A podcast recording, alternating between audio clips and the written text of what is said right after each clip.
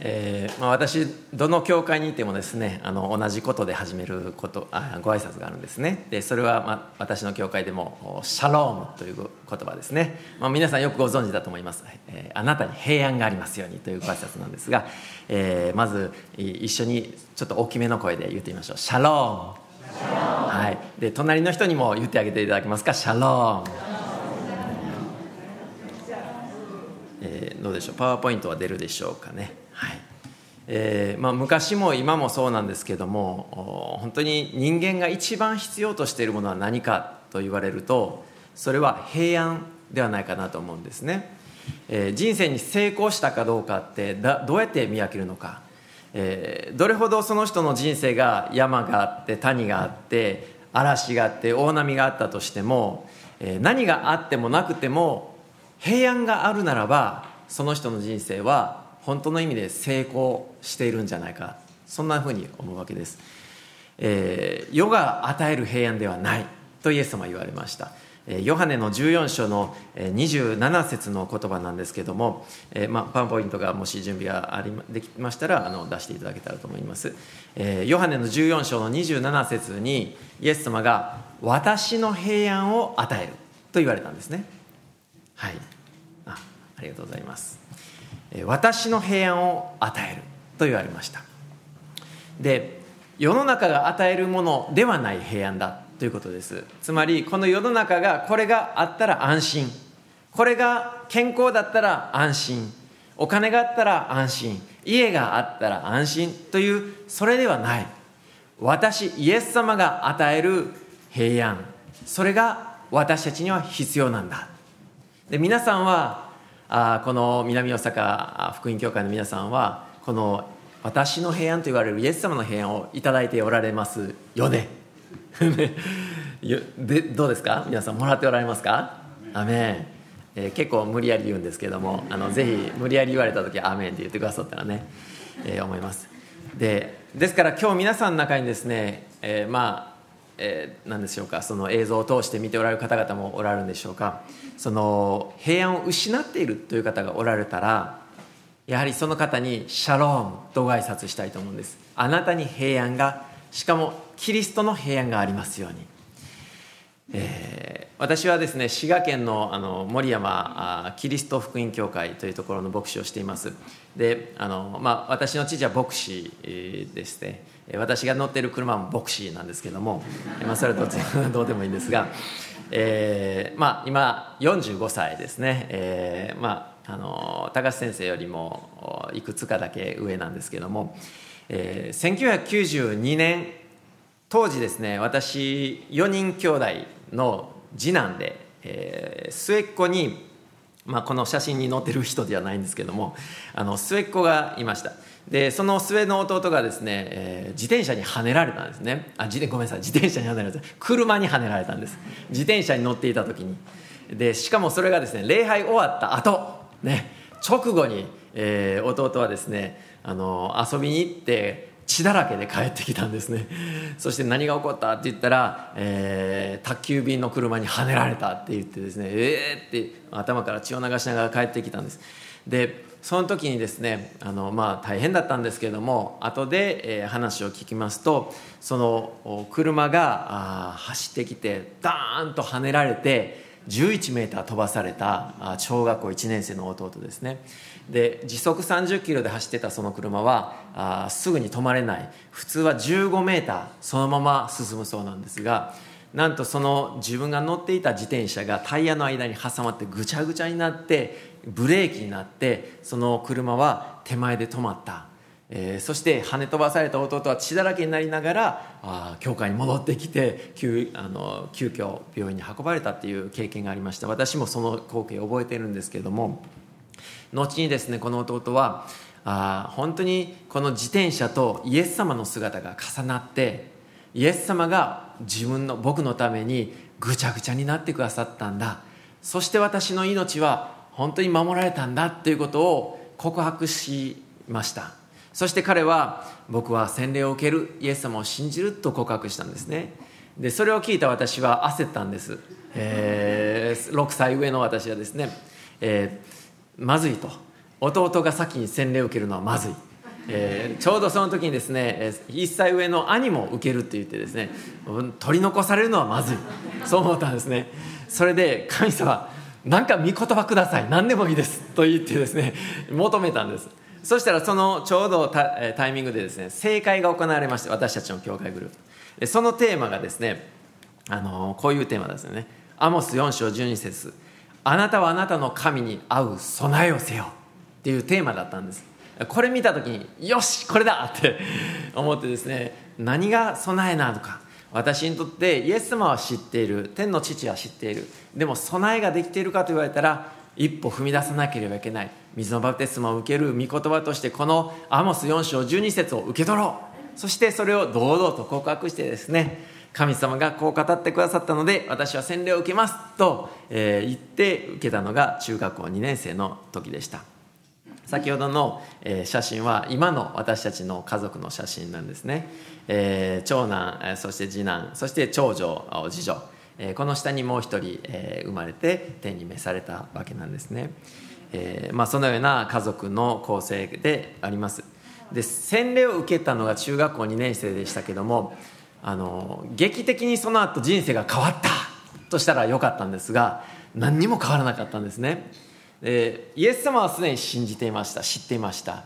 え牧師の子供です、えー、当たり前のように教会に来ています。いつも通り御言葉を聞いています。分かっているつもりです。しかし何にも変わらない自分。というのを経験しました。すごく自分自身が本当に悩みました。えー、ちょうど思春期ですから、えー、思春期の男の子は、えー、性的な悩みがあります、えー、本当に悩みました。また、えー、同級生に偉そうな口を叩いてしまう私の癖がありましてですねしょっちゅう、えー、物を投げられそうになるほど怒られる、えー、そんな喧嘩をですねよよくやったんですね。で成績は高校に行ってからやっと改善したんですけれどもでも自分自身が何も変わらない。自分自身が本当に罪人だということをもうひしひしと感じながら洗礼を受けた後にどうしてこんなに罪深さを感じなければいけないのかと。自分自身が本当によく残念に思うほど自分の人生は何か低迷していたんですね。でその時に本当に神様を知りたい体験したいっていう思いがありました。周りではみんなが精霊のバプテスマを受けたか精霊のバプテスマを受けたかという話をし始めてですね。精霊満たされる。精霊によってっていう話がいろんなところで聞かれると神様精霊を与えてください。もう与えられてるんだけども本当に精霊で満たしてほしい。確信が必要です。洗礼を受けたのに確信がない自分っていうのがいたんですね。それで本当に求めました。ユースキャンプがあるとメッセージの後に、えー、前に出てみんなひざまずいて祈りました。私も行きました。友人がですね私のために涙を流しながら「神様優也君を憐れんでください」ってものすごい泣いてくれるんですね。そして私はですね泣いたら精霊与えられるかな。って思ってですね一生懸命泣いたんです。自分はなんて惨めな人間なんだと思わせてですね神様この哀れな私をって言ってですね祈ったんですけど何にも与えられない。何も変わらない。そうするとしばらくするとですね別の友人が叫びながら祈ってくれました「主よこの人に精霊よ!」って祈ってくれたんですね。叫んだら与えられるかなって思ったんですよ「主よ!」って叫びました。何にも変わらない。終わった後は失望感。なんだ？ね？精霊を体験することすらできないのかと。本当にそのような中で悶々と1年2年3年と過ごしていったんですね、えー、裏若き高校時代。ですね。本当に、え、前ではあいいクリスチャン。しかし内側ではなんて罪深い自分だってそんな悩みを持ちながらいました。神の子のはずなのに罪意識ばっかりなんですね、えー、信仰がない方が楽なんじゃないかって何度も思いました。あの友達信仰持ってない教会に行ってない精霊もどころか御言葉も知らないあの友達楽で良さそうって思ったんですよ。罪意識感じてない。ね。平気でアホバカ死ねって言ってる。なんて羨ましいって。そんなふうに思っていたんですよ。ね。悶々としながら17歳の夏を迎えた時にまた別の正会にグループの正会に参加しました。その時に何か本当に自分自身に失望していたので神様前に祈ってもらいました。でもその時誰に祈ってもらうかは問題じゃないって思ったんですね。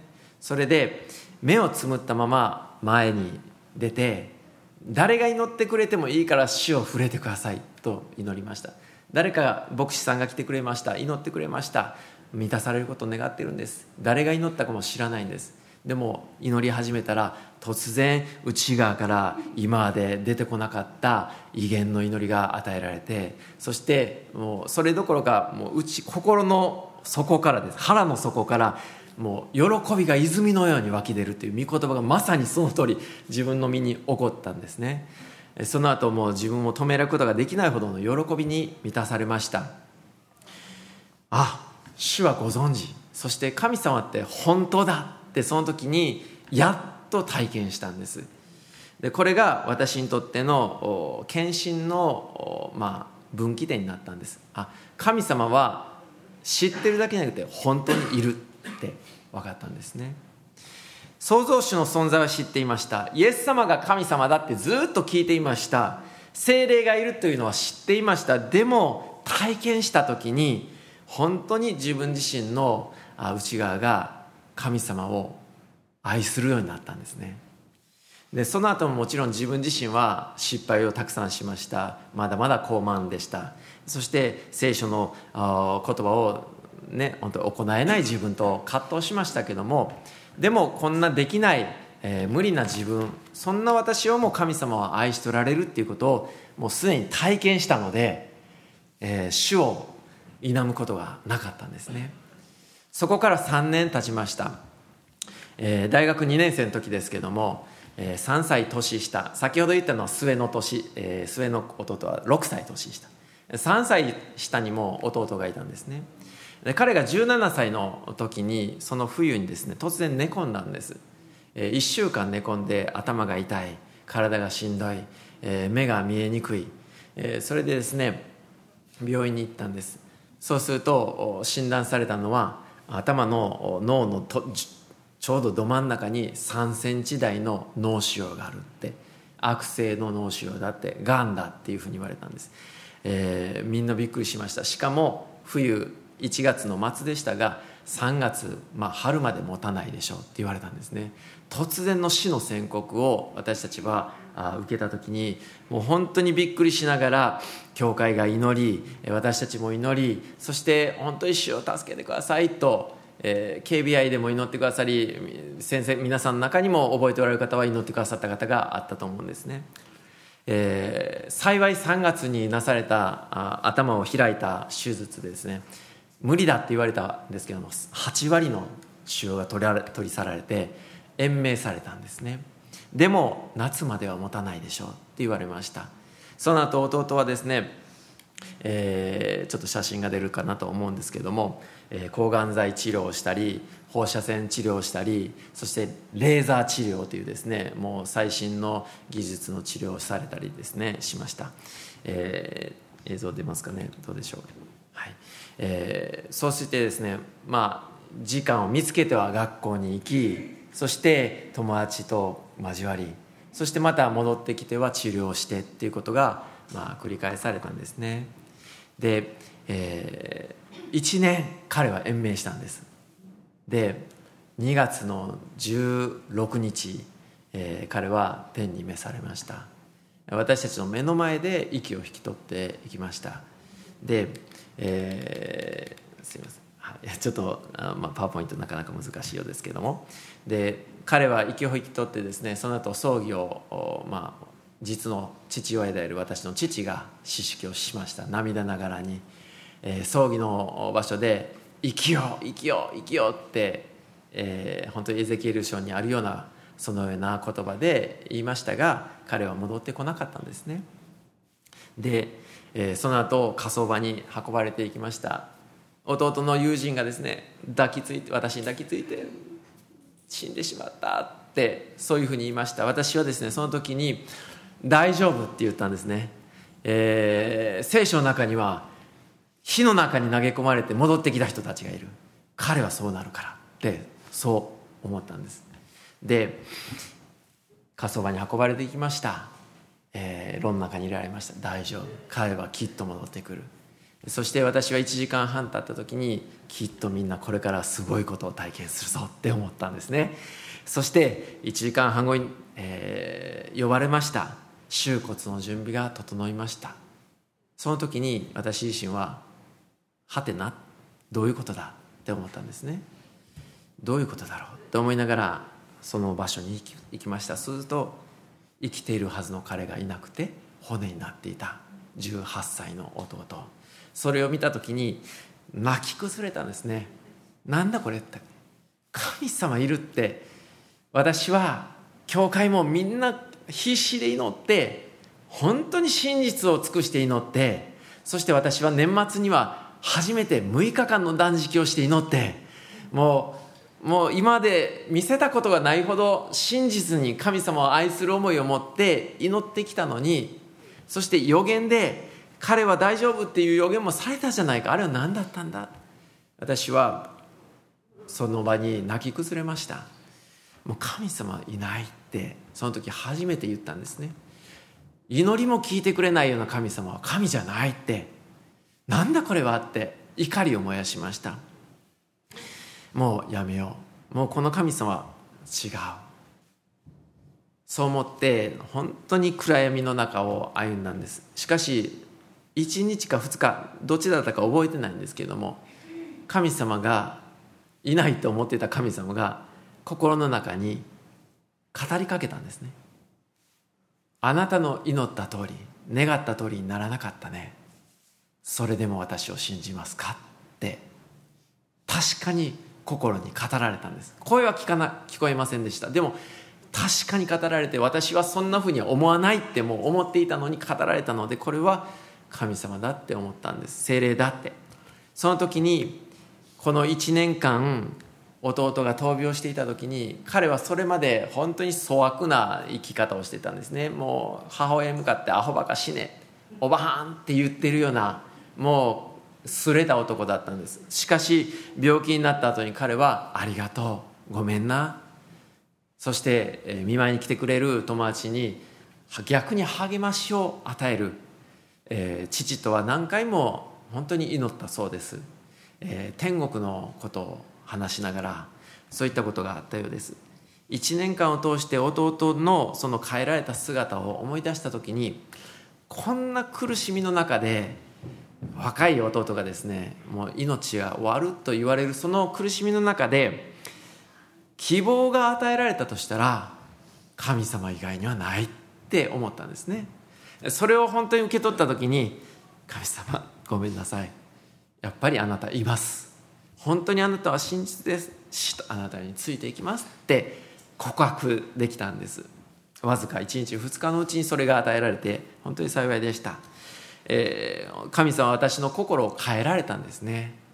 神様って人の思いを変えることができるんだってよく分かりました。その後2年経ってですね大学4年生になった時にもうこの出来事を通して私は神様に従うって決めていましたから聖書学校に行こう牧師になりたい本当にこの希望を伝えたいって思ったんです。その時にですね4年生になった時にどこの聖書学校に行こうか英語が話したいからアメリカシンガポールもいいカナダもいいな。KBI は嫌です。そういうふうにですね。なぜか父が教えてる学校は行きたくないというものすごい反抗的ですけどもそんなふうに思っていました、えー、毎日祈りました。主よあそこがいいです。ここがいいです。KBI は嫌です。ね。毎日同じそういう祈りをした。新しい別の進学校を見つけた主よあの Christ for the Nations はどうでしょうか？ここもいいです。あそこもいいです。警備は嫌です。そういう祈りを 半年間ずっとしたんです。しかしですね半年経った時に主が私の思いをまた変えたんです。行きたいと思えるようになったんですね、えー、そうだ。一生の間で父親に学校で教えてもらえる経験っていうのはない。そう思えるようになってえー、私は警備員に行くことになったんですね。警備員に行ったら楽しくて仕方がない。もう学んでること全てが嬉しくて仕方がない。本当に良い学びをさせていただきました。このまま私は3年間学んでそしてストレートに卒業して牧師に早くなって主のお役に立ちたい。そう思って2年生の冬を迎えました。太田先生が全て白心して祈り直しなさいって全員に言ったんです。白心して祈りました。平安がなくなっていきました。主よ私が早く早く牧師になってあなたに早く使えることが御心でしょって祈っていたらどんどん平安がなくなっていたんです。2週間祈りました。平安がなくなりました。主をもう諦めます。いいです。出ろって言われるなら出ます。どうしたらいいですか？手放しました。主がその次の日父のメッセージを通してですね、えー、滋賀県の田舎町の小さな開拓伝道所を、示されました。あそこは絶対行かないって1年前に私は宣言したとこなんです。そこで 1, 1年前に、えー、奉仕に行った時に僕はここでは嫌だって言ったところなんです。主はそこに行きなさいと言われて私は行きたいと思えるようになったんです。神様は無理やりじゃなくて本当に思いを作り変えて主の御心の道へと導かれました。そして聖書学校を2年で一旦終了してそこで学び、えー、実践しました。もう一回戻ってきたら安川先生がいました、ね、一緒に学ぶことができました。良い友人として本当に今も継続的なあつながりが与えられています。そして、えー、結局その KBI を卒業した後ですね2年間オーストラリアで、えー、学ぶことができたんですね。帰ってきた時に私はユースパスタになりたい。ね、ユースパスタあのユーズドパスタじゃないですよ。中古品のパスタじゃなくて、えー、若者のために働く牧師になりたいと思ってですね。まあ母教会森山の教会に戻って父が主任牧師私はあユースパスタそうなることを夢願ってですね帰ってきたんです。2週間経った時に父が「私は来年鹿児島に行きます」って言ったんですね。は？で、えー、突然神様があ父をですね押し出されたんですね。そして1年後私はユースパスタではなくて主任牧師になってしまったんです。神様は願ってない。願ってないけどもそうされた。ああもうびっくりしましたね、えー、自分の母教会でこんなにも早くに牧師になるとは思っていなかったんです。そして私たちは父を逆に送り出して父を通して本当に良い働きが各地でなされるようになって先ほど紹介されたように今日本全国に3つのブランチをができるほどに教会を用いていただいてるんですね、えー、結婚は私が牧師になってその年に、えー、結婚したんです、え、その年だったかな。次次の年でしたね。結婚したんです、えー、妻はですね、えー、新しい立場になった時にこの教会なんでこうなの？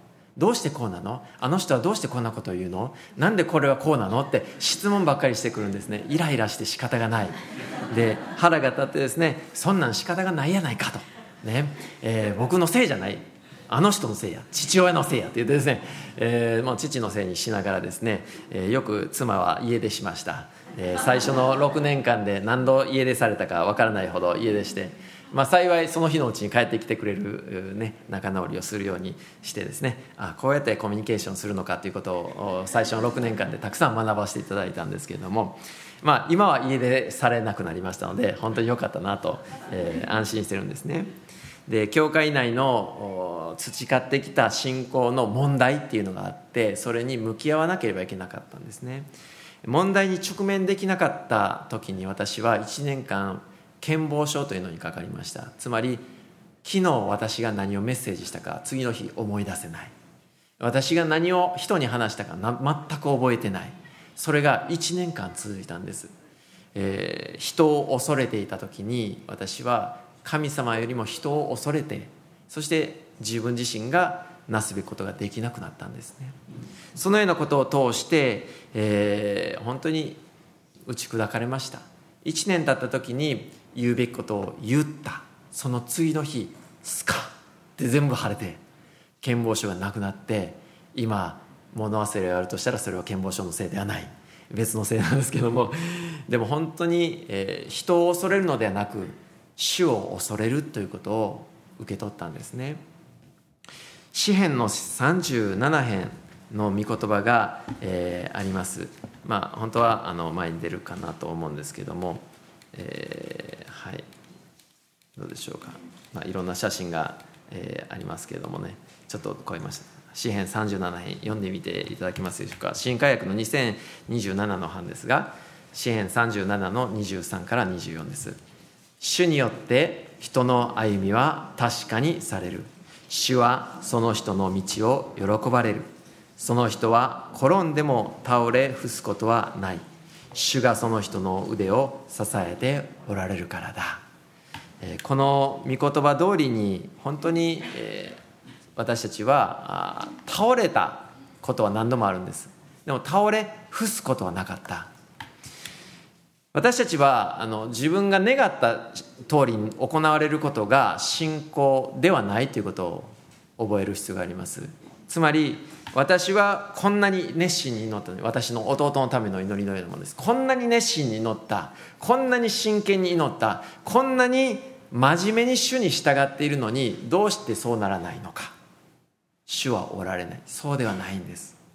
私たちは私たちの信仰というのは私たちが願ってもうまくいかない時主が支えてくださるし私たちがうまくいかないことを含む全てを神の栄光のために用いられる。これが私たちの信仰なはずなんです。私たちは時々こんなに熱心な私の祈りは聞かれるべきだ。こんなに使えているのならば神様は答えるべきだって思ってしまう。しかし本当に御言葉を見ていく時に神様がなさりたいことがなされるんだっていうことを発見するんです。主は大体いつも私たちをギリギリまで待たせるんですね、まあ、待たせてくださるんですよ。なぜか忍耐を学ばせるために。でも必ず不安では終わらせない。不安で生きてきた私たちが本当に主の前にへり下った時に平安に変えてくださる。これが私たちに対する主の誠実さ。そうだと思うんですね、まあ、私牧師を引き継いで10年の間にえー、何人もの方々片手では数えられない方々が教会を去っていったんですね。それは牧師としては本当につらい出来事でした。何人もの人がなぜか同じ町の隣の教会に行ってるんです。これはつらいです。ね。で最初は本当になんて私は至らないんだ。なんてことだ。自分の悲しみでしかありませんでした。でもねそれすらも主は用いられたので実はその後徐々に教会の雰囲気が変わってきて今本当に教会は神の家族だなという雰囲気を感じるそういう集まりに変えられてきたんですね。で私自身も削られてきたへりくだらされてきた、えー、残った人も砕かれた出ていた人たちもそれはそれで、えー、主が導いておられる。そういうふうに思えるようになりました。じゃあ主はこの教会を良くしてくださるのならばなぜそして誰のおかげでこれがそうなるんでしょうか？私のおかげではないっていうのははっきり分かってるんです。で御言葉を見るときに、えー、分かるんですね。キリストこそがその理由だ。エペソの2章の17節から19節の言葉があります。読んでみていただけますか？前にも出てると思いますが、はい、またキリストは来て遠くにいたあなた方に平和をまた近くにいた人々にも平和を福音として伝えられました。このキリストを通して私たち二つのものが一つの御霊によって未知に近づくことができるのです。こういうわけであなた方はもはや他国人でも気流者でもなく生徒たちと同じ国の民であり神の家族なのです、えー、聖書の視点で、えー、人間を見るときに2つの人々がいる。旧約時代を見るとユダヤ人イスラエルの民と違法人というふうに分けられるかなと思うんですね。つまり神が選んだ人々と神に選ばれてない人々という枠です。旧約時代は神が世界の祝福のためにこの人たちを選んだというイスラエルの民とそして世界の他の人々という違法人というふうに見分けられていました。両者には隔ての壁が作られました。つまり私は神のものだ。あなたは違うねという壁です。で、えー、その壁はなかなか越えることはできずにお互いを受け入れることができなかったイスラエルの民と違法人。この隔たりがありました。しかしアブラハムの子孫であるユダヤ人の家系を通して天の父がイエス様を送ってくださいましたね。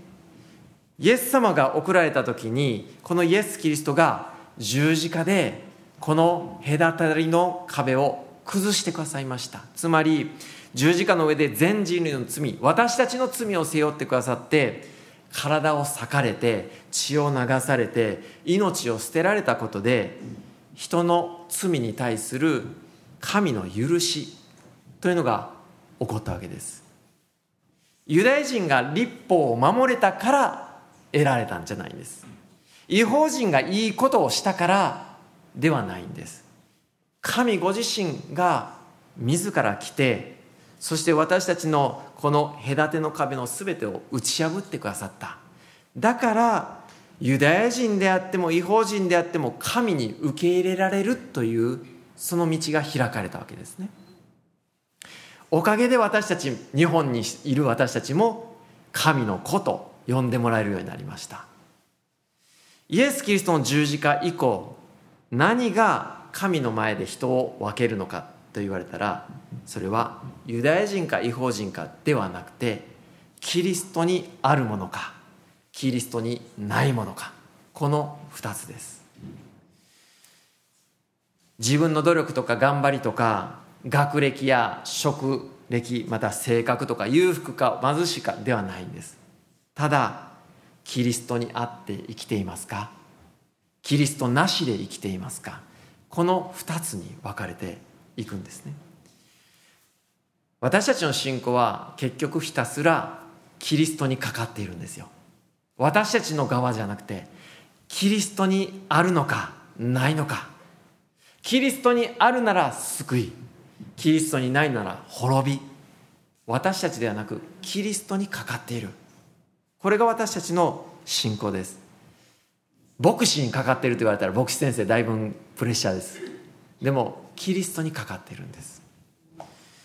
キリストを通して神の国民とされたっていうふうに、先ほどのエペソの2章の中でねありました。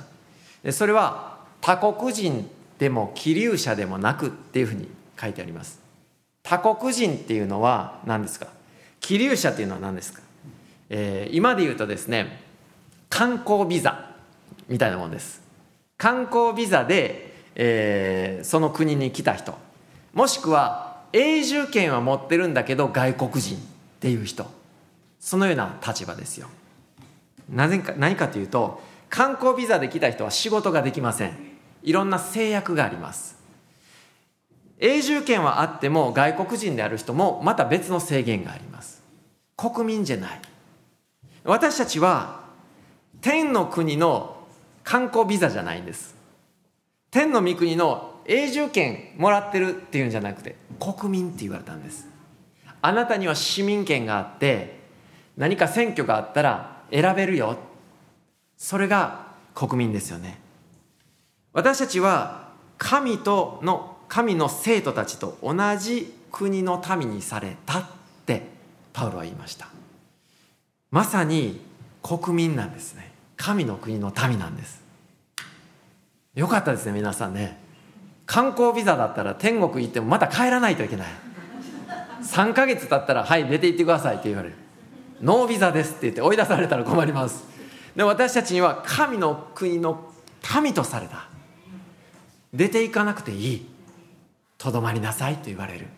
主との関係がある。でもそれは公の立場です、ね、神の国の民とされた公の立場です。もう一つ大事なことは私たちは神の家族にされたというもっとプライベートな立場なんですね。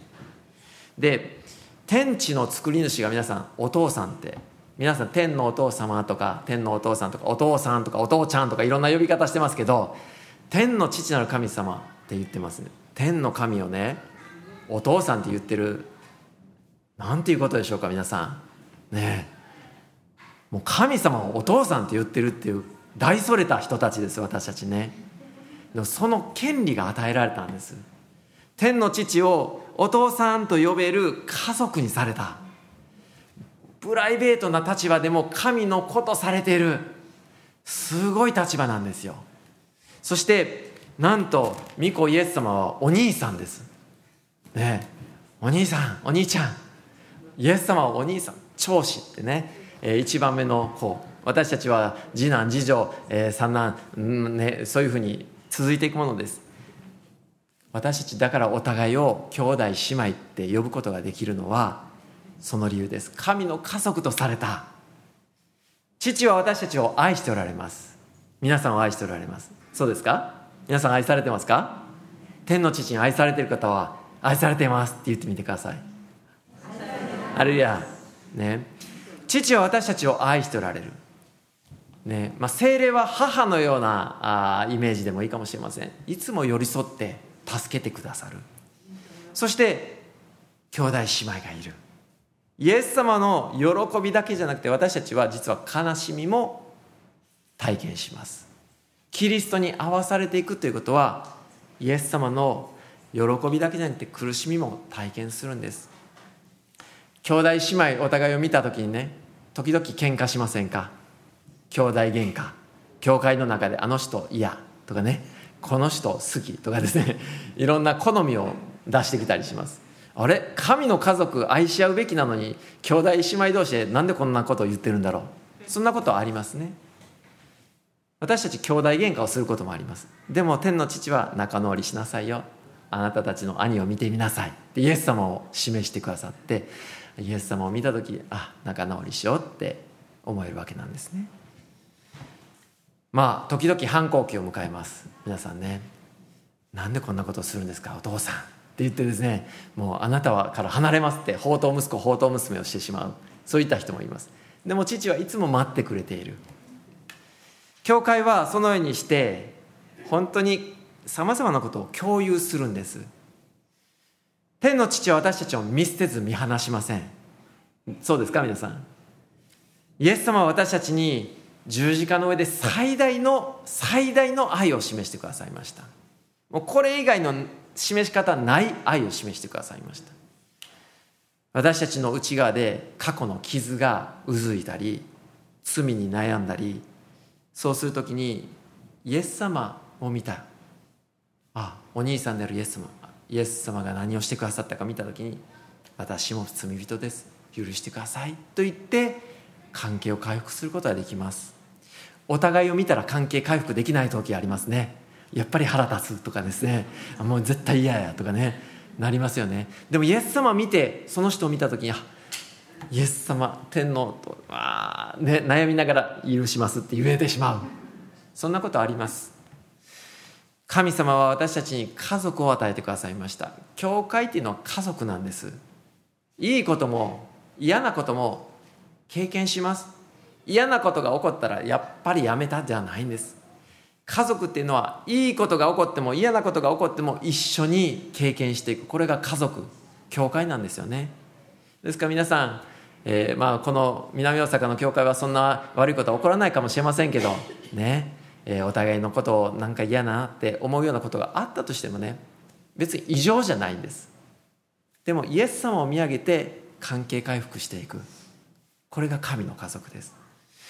まあ、先ほど私の妻がですね、えー、証しをしてくれました、えー、5番目の子供がいましてですね、えー、彼の名前を私たちは道真と古風な名前にしたんですね、えー、菅原道真にあやかっていません、ね。えー、たまたま道真と一緒だったっていうだけなんです。道をまっすぐにする。ルカの3章の4節を見ると「えー、荒野で叫ぶ者の声がする。主の道を用意せよ」主の通らる道をまっすぐにせよという言葉がありますね。この言葉を通して、まあ、私の妻が命名したんですね。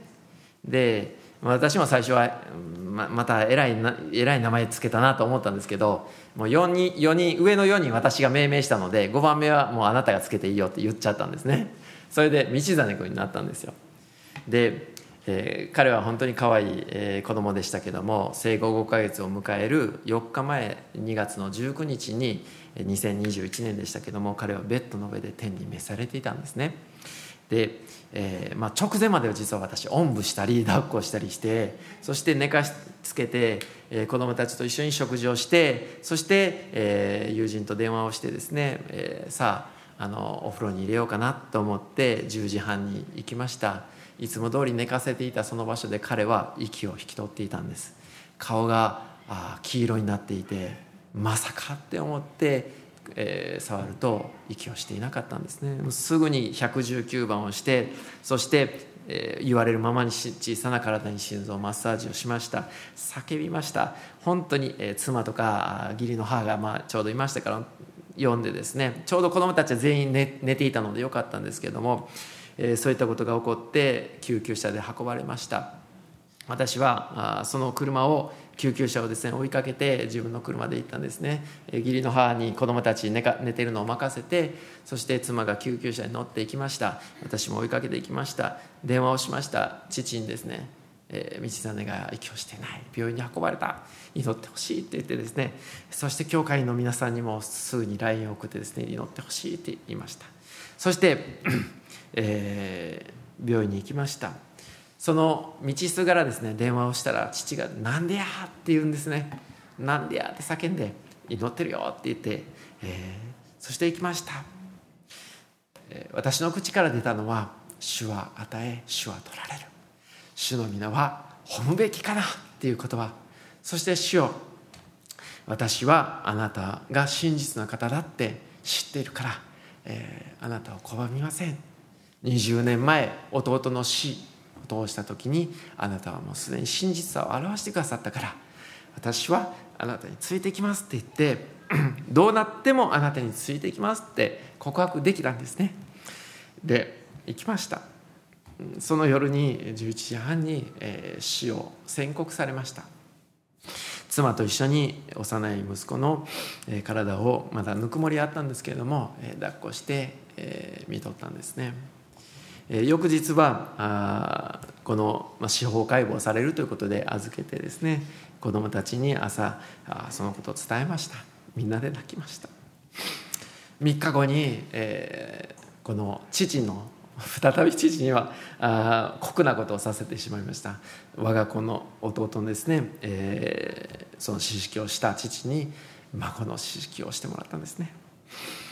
でまあ、私はですね、えー、その間多くの信仰の友が祈ってくださって支えてくださいました、えー、でもね私が寝かしつけて私が発見したんです。自分を責めました。自分が悪かったんじゃないか。刑事さんがですね来て「ああこの子はね窒息じゃないよ」って言ったんです。なぜそう言ったか分かりません。でも窒息じゃないよ。そういう顔じゃない。って言ったんです。でも私には窒息だと思えたんですよ。でも違うって言ったんです、えー、次の日が日曜日でした。父は涙ながらに説教しました。でその時に初めて教会に来た父両親の友人のご主人初めて出会った人ですがその人があ礼拝終わった後に、えー、顔見せてもらっていいですか?」と言って上がってくださって亡骸を見てくださった。帰り際にですねあれは窒息じゃないって言ったんですね。何を言ってるんだこの人はと思って後で聞いたらその人は元検視官だったっていうんですね、えー、そんな初めて来て 今までそんな検視官が来たことがないんですよ。業界ね。でも本当にそのタイミングで来たその人が元検視官であれは窒息じゃないって言ったんですね。それは本当に私自身に対する神様の慰めでした、ね、本当に自分を責めなくていいよって言われた気がしました、えー、4日後の 2, 2月の23日に葬儀をしました、えー、子供が救急搬送された時にですね、えー、同じタイミングで、えー、教会の長老さんがですねちょうど家で寝てたんですね。そしたらその知らせを聞く直前に夢を見た。えー、教会の前になぜか洞窟があって私が優也先生がその洞窟に入っていく、えー、はいどこに行くんだろうと思って追いかけていくと目の前にものすごく絶対に冷たい滝があザーッと流れていて私がその中に入っていく。で止めようと思ったら、うん、優也先生がこれは私が受けなければいけない道なんですと言った。そういうふうに後で教えてくれました。まさにその直後夢から覚めた時に、えー、私の息子の緊急事態を知らされたんですね。取り出してくださいました。別の教会の村岡先生という牧師がいます、えー、またパワーポイントを見せていただいたらと思うんですがこの村岡先生がですね、えー、私の息子を抱き寄せてくれました、えー、でちょっと待ってくださいねこれはまさにその時の写真なんですね、まあ、普通は遺体をごめんなさいお見せするべきでないかもしれません。でも私は彼のこの姿が証なのでえー、お見せするんですね。これはまさに亡くなった後の息子の写真で村岡先生という牧師がですねなぜか彼は偉大な伝道者でした。伝道者ですって言ったんですね。過去形じゃなくて偉大な伝道者ですって言ったんです。意味が分からなかったんです。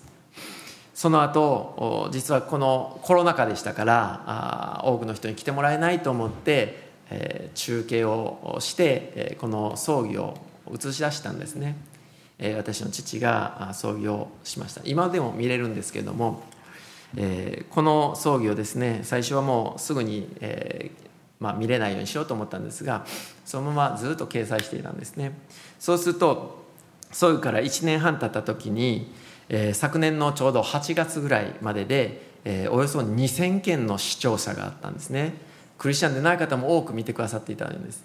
ところがですね9月に入った途端にそれが30万件以上に増えてですね、えー、今では35万件今でも見られている。そしてコメント欄には「私も子供を失いました」「私も大事な夫を失いました」「どうやってここから乗り越えたらいいんでしょうか」ってそんな悲しみを共有するコメントがどんどん増えていって今も続いているんですね。でこれを見た時にこの村岡先生が言われた彼は偉大な伝道者ですって言われた理由が分かったんです。ああ彼の人生はたった5ヶ月なんです地上においては。しかし彼のこの葬儀を通して彼は今も証ししている。そのように分かりました。主の道をあ用意せよ。主の通られる道をまっすぐにせよ。かつてバプテスマのヨハネはキリストが来られる前に登場しましたが自分の役割を果たした後に死にました。殺されました。彼の一生はそんなに長くなかった。しかし彼はやるべきことを成し遂げて天に召されていった。本当に、えー、私たちにとってこの道真子供の存在はバプテスマのヨハネのようだと思うんですね。彼は間もなく来られるイエス様のために道を備えてくれているように私たちには感じられたんです。そして私たちの目を主に注目させるために与えられて天に召された。そんなふうに今受け取っているんですね。この道真という今天に召されて天国に私たちも気持ちが近くなりましたけどもこのことを通して主イエス様がもう一度来られる。もう一度来られる時には世界を治める王として来られる。本当にその時に会えるっていうな慰めがあるわけなんですね。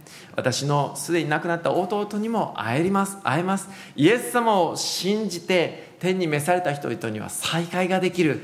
何よりもイエス様とお会いできる。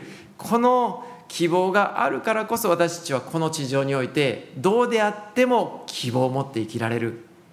そういうふうに今私たちは信頼するわけなんです。ヘブルの10章の23から25節を最後に、えー、お読みしたいと思うんですね、えー、皆さんで一緒に読んでいただけると嬉しいですけども、えー、まあ開い開いてみましょうか、はい、ヘブルの10章23から25節ですね。前にも出ていると思いますがお読みしましょう。約束してくださった方は真実な方ですから私たちは動揺しないでしっかりと希望を告白し続けようではありませんか。また愛と善行を促すために互いに注意を払おうではありませんか。ある人たちの習慣に倣って自分たちの集まりをやめたりせずむしろ励まし合いましょう。その日が近づいていることが分かっているのですからますます励もうではありませんか。神様の栄光を皆さん表したいと思いませんか？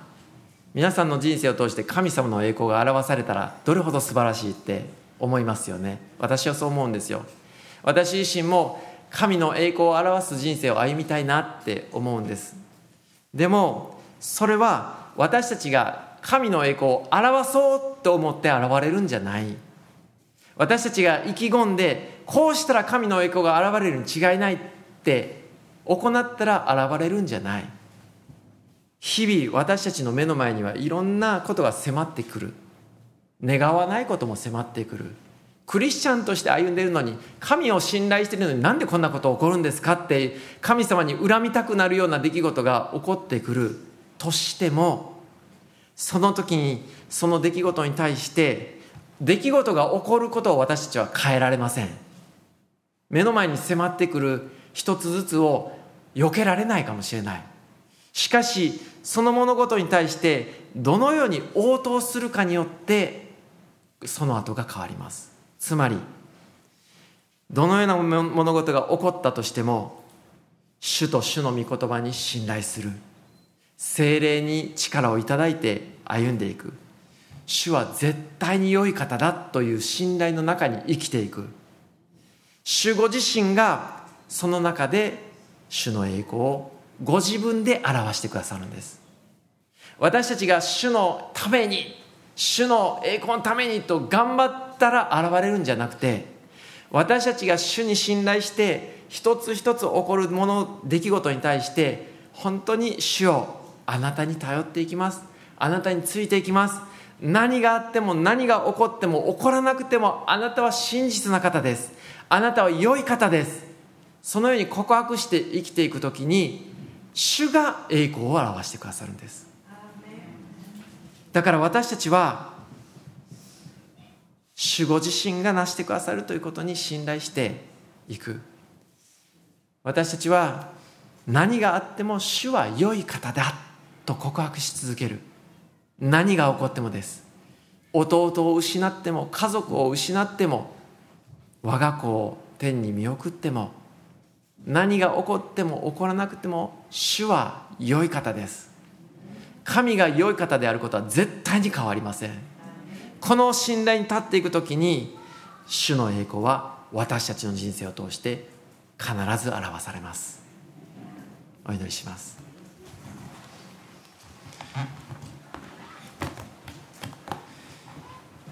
天のお父様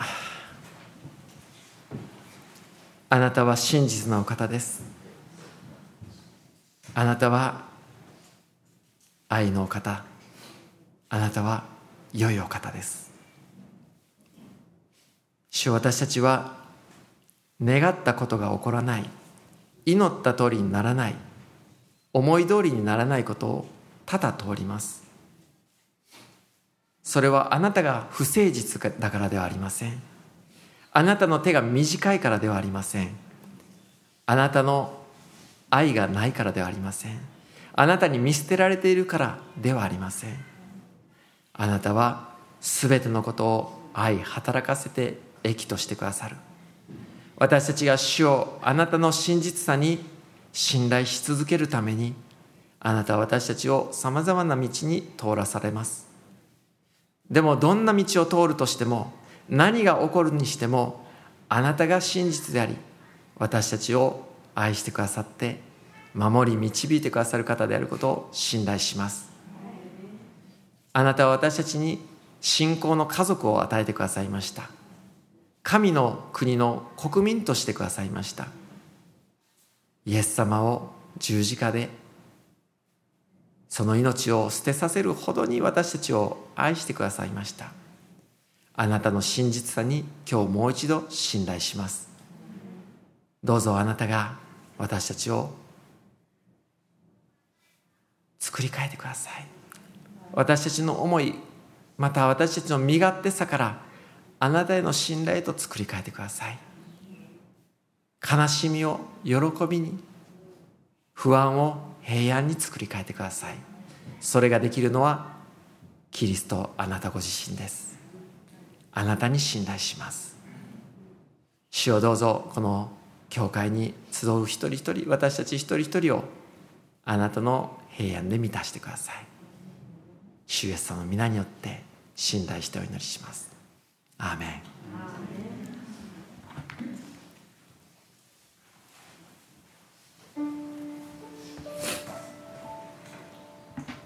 皆さんお立ち上がりください。しばらく祈っていきましょう。総額の中で。主が本当にお一人お一人その深いところに今朝も語ってくださったと思います。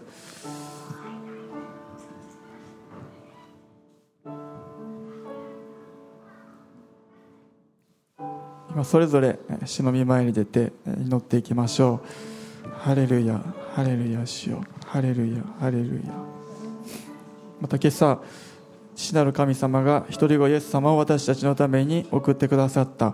本当にその愛の大きさその苦しみ犠牲がどれほどのものだったのかもまたもう一度教えてくださったことをありがとうございます。私たちが日々直面する一つ一つの中でそれを通して神様あなたから離れたりがっかりしていくのではなくて本当にあなたに信頼して頼っていくそのような機会とあなたが変えてくださるともう一度受け取ります。ハレルヤハレルヤしよ。う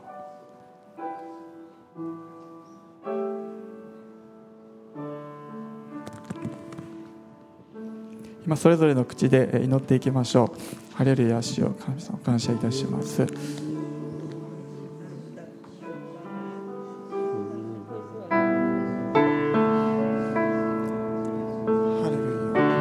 で主が一人お一人にもう一度触れてください。その心の部分にまた痛みの部分に傷を受けた部分にあなたの本当に十字架がもう一度触れてくださってイエス様から流れてくるその癒しの血を受け取ることができますように。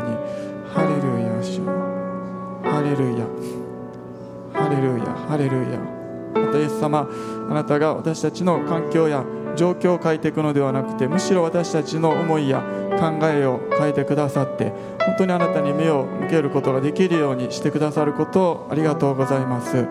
もう一度私たちの思いに心にあなたが触れてくださって悲しみを喜びに本当に嘆きが神様あなたへの感謝賛美へと変えられていきますように。ハレルヤハレルヤ。ハレルヤ主。そして私たちが体験する全てのことをあなたに栄光をお返しします。私たちが理解できないこともあります。がっかりしていることもありますけれども全てあなたが働いてくださってあなたの計画の中で益としてくださるともう一度今朝信じます。ただあなたの皆が崇められますようにあなたの栄光が表されていきますように御国がこの地に来ますように。ハレルヤ主ハレルヤ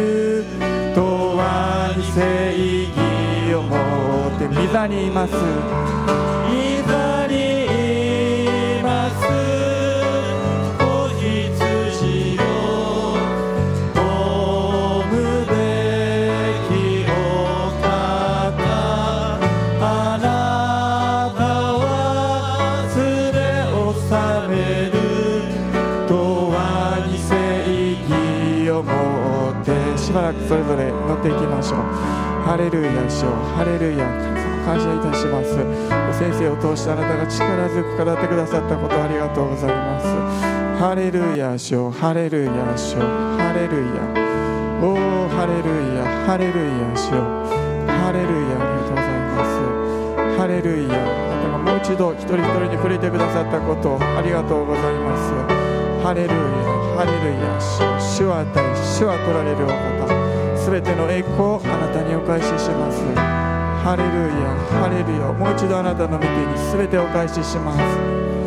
ハレルヤハレルヤ私たちはただあなたの皆を崇めます。栄光栄光イエスにある。ハレルヤハレルヤハレルヤハレルヤハレルヤ。